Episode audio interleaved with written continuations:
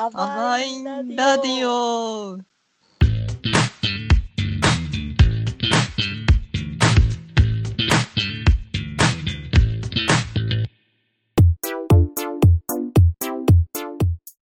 てな感じで、じゃあ後半戦いきたいと思うんですけど、了解です。はい。えっ、と、まあ、古川に戻ってきて、はい。こう、いろいろ、若者サポートステーションに最初入ったんですね。はい。これって、まあなんか、就職面接みたいであれですけど、うん。だったんですか？うんとね、えっ、と、311の年の6月か。はい。それまでね、えっ、と、就活はほぼ全滅だったんですよ。うん。うん前の年の7月以降だから、ほぼ1年間、あの、職業訓練にも行ってたんだけど、うん。えっと、311を挟んで、約1年間、就活はほぼ全滅でした。うん。とところが、その、えっと、若者サポートステーションっていう、厚生労働省のお仕事、うん、そこの、えっと、ご縁があったっていうか、えっと、まあ、最近の思いに通じる、あの、えっと、なんだろうな。最近の子供たち、若者たちはちょっと、自分で選択することができない。進路。選択肢が少ないっていうか、なかなかこう、なんだろう、えっと、選択肢が少なすぎるっていうのを感じてたので、そういう思いを活かせる仕事かなって思って、まあその思いがその、えっと、当時の面接官担当者に伝わった。うん。うん、で、そこで働くことになりました。で、それが、えっと、たまたま担当になったのが学校連携って言って、ハーベストの市民講師ってやってるんですけども、そこにつながるような学校とのつながりがそこで生まれていきました。ああ、なるほおお、そこがまずきっかけだったんですね。今のそうそうそう活動の。そうそう。だか、ら、今でもハーベストのキャリアセミナーで学校回ってると、その若者サポートステーションの頃の、頃に出会った先生方とね、再会するんですよ。あ。お、先生こっちに来てたんですか？みたいな。転勤転勤で、転勤転勤で先生方があちこち転勤してると、その例えば、えっと、なんだろう、他の学校でお会いしてたはずの先生が、あの、3年後、4年後、5年後にハーベストの市民市民講師として行った時に、うん教頭先生とか校長先生にこう昇格して再開するとか、なるほど。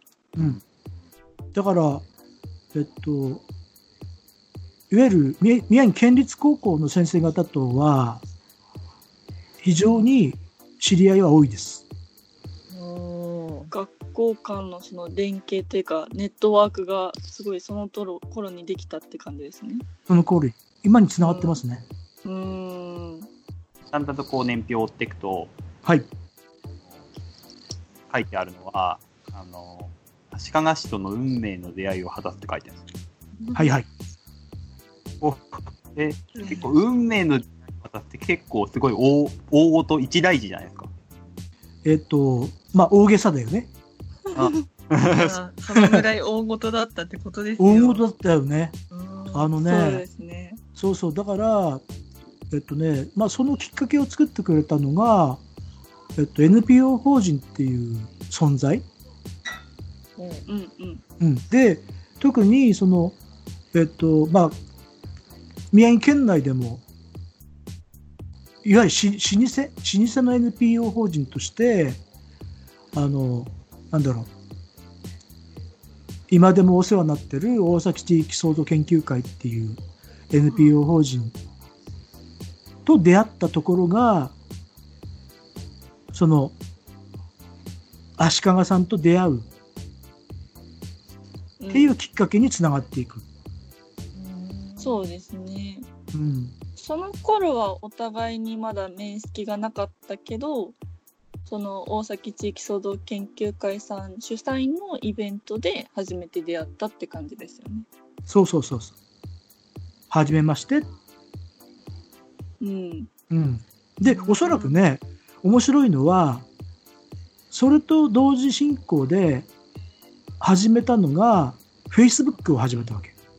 えああその頃にそう。SNS を始めたんですね。そうそうそうそうそう。で、その頃の足利ちゃんっていうのは、いわゆる Facebook のアイコンが、ほぼほぼね、あの、バンプあ、はい絡みはいはいの投稿だったり、そうそう、ああバンプ絡みの、あの例えばバンプのタオルをこう広げてるアイコンの写真だったりとか、あーそうなんだ。懐かしいあの、バンプ絡みで、で、俺も結構バンプ好きだったので、うん。そこからね、こう、多分俺の方からリクエスト、友達申請したかと思うんだけど、ああそうかそうか。そこから足利ちゃんとつながってって、で、うんアバインの活動を知ることになって、うんこうじわりじわりじわりじわりじわりこう、アバインに近寄っていく。うーん。で、ちゃっかり入っちゃうみたいな。その頃も、そうそうそうそう。その頃もアバインはできてたのかな？そのアバインの頃は出来始まり？出来始まりかなあなのるほど NPO 法人じゃなくてうん。普通のサークルみたいなうん感じでもうすでにあったかなう。うんんうんだと思います。で、結局そのアバインの存在、で、アバインの活動を知ることになったきっかけがやっぱり、S、SNS、Facebook。そうかなるほどうん。だから、Facebook をやらなかったら、おそらくそういう発展の仕方ししなかった。お Facebook 大きいですね。大きいね。いろんなつながりもできましたもんね。他の人もそうそうそうそう。そうそうそう。いや、お二人の友達数えげつないですもんね。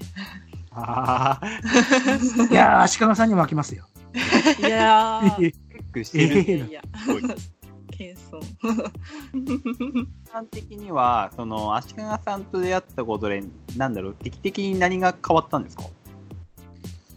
やっぱりね、えっと、世代を超えて、ジャンルを超えて、あの、なんだろう、受け入れる、もしくは、あの、こっちからもどんどん、こう、えっと、出向くっていう、その行動力、フットワークっていうのが、その、なんだろう、にエンジンがかかった、火がついたっていう感じ。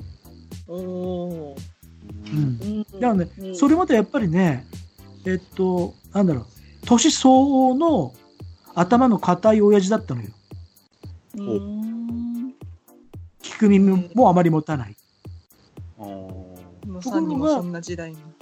そうそうそうそう。ところがさ、あの、まあ、特にキラッとなんかは、あの、なんだろう、女性ばっかしの NPO 法人だったし、うんアバインは若者中心だったしってなると、今までこう、あまりこう周りにいなかったタイプの人たちはいの世界にこう飛び込むことによって、あの、男女とか、年の差とか、関係ないじゃん。う。うんん。いいものはいいじゃん。面白いものは面白いじゃん。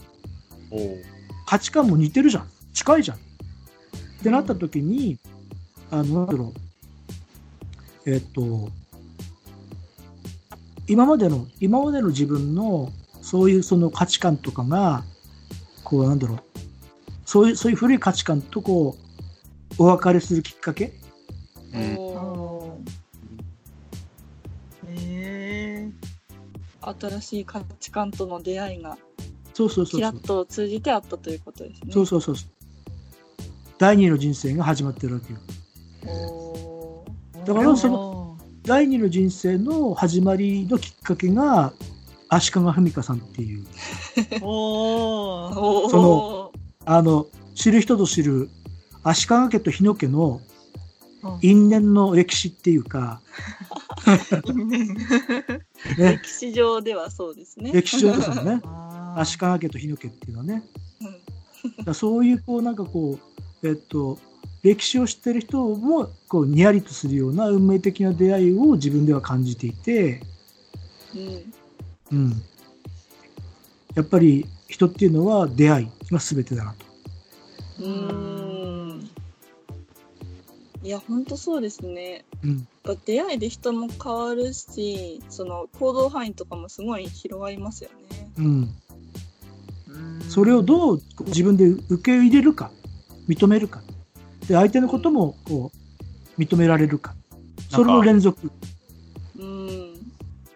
僕これすごいなと思うのは、やっぱ、それを気づくのを、なんだろうな、50過ぎて、確にこう気づくって、なんか結構すごいことじゃないかなって思うんですよね。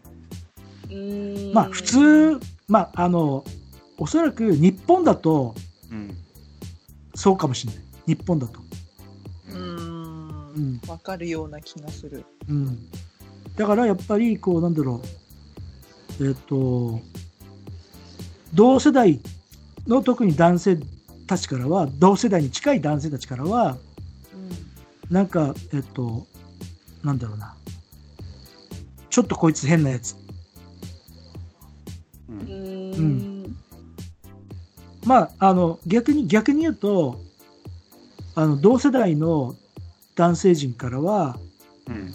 羨ましがられてるのかもしれない。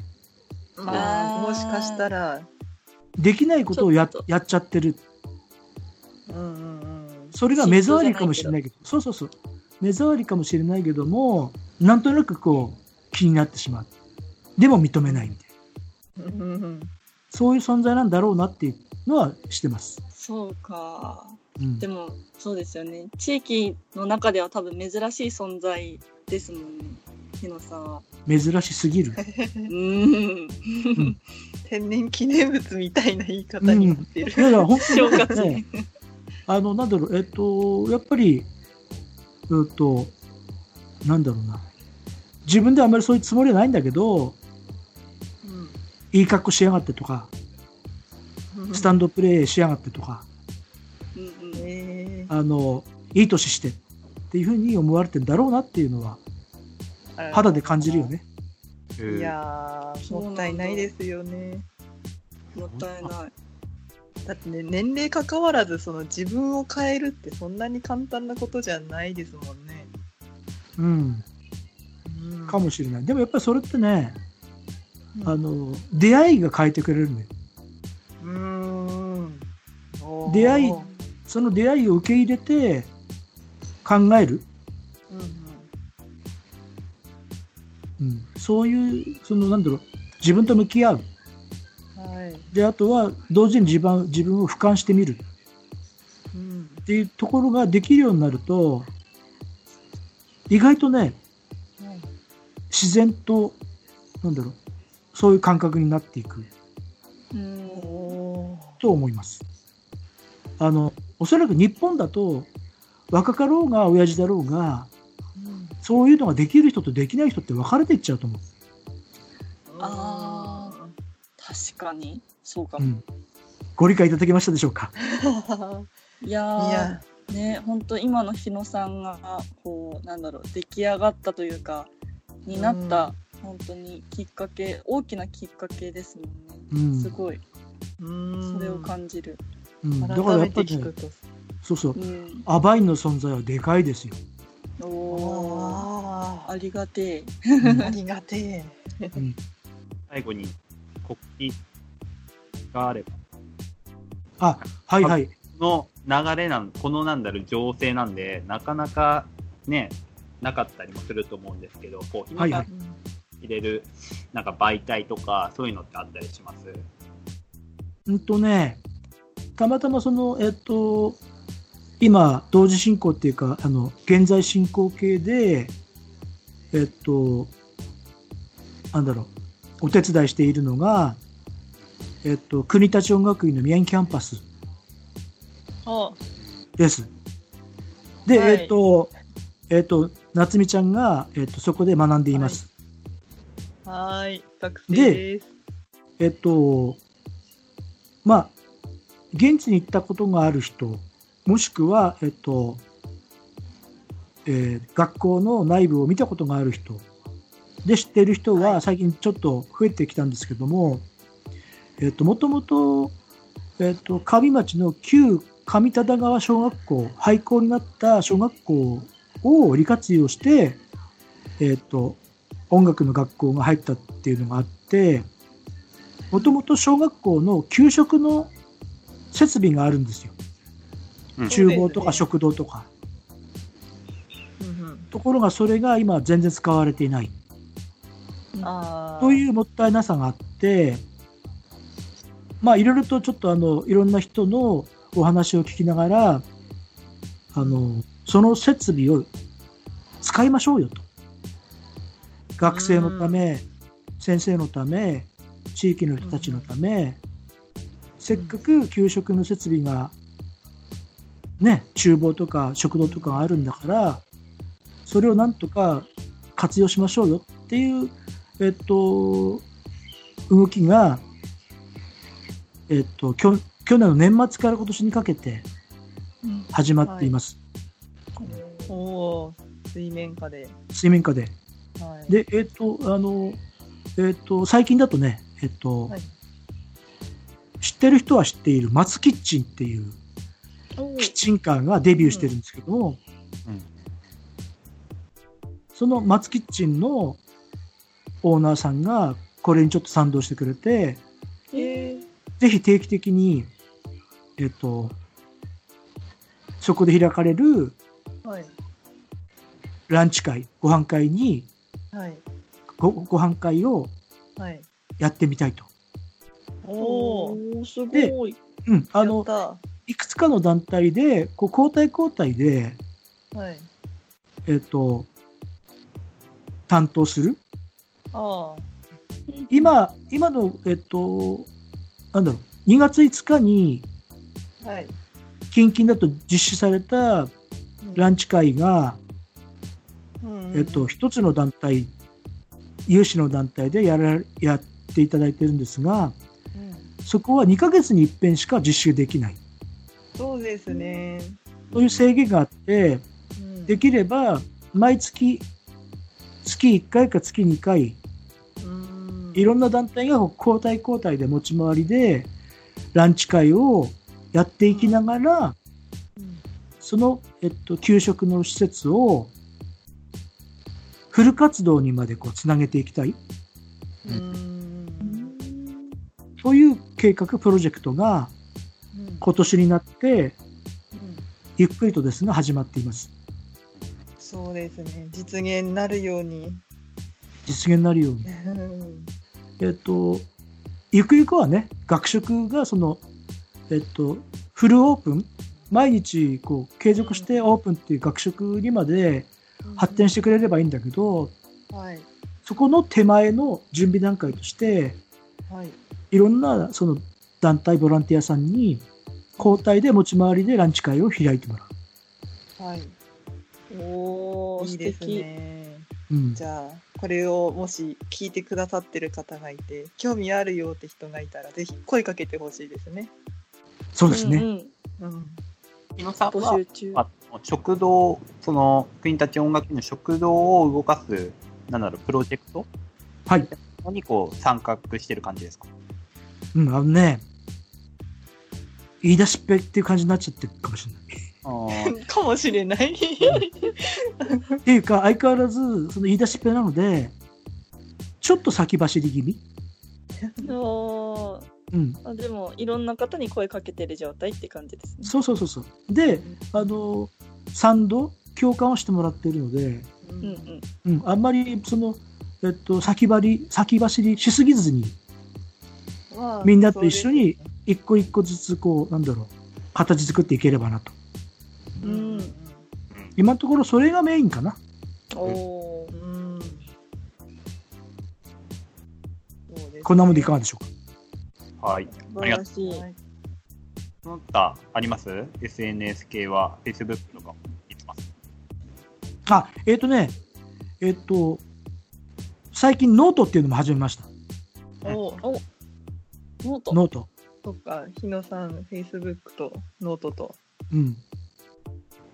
で、あの、まあ、ノートではね、いろいろこう、なんだろう、えっ、と、免疫、免疫力を強くする、あの、レシピだったり、へヒント、ヒントだったり、あとは自分の、その、えっと、ライフワークである、その音楽の話だったり、あとはその、ハーベストの学校訪問の話だったりっていうのを、えっと、ノートで発信して、発信し続けられたらいいかなと。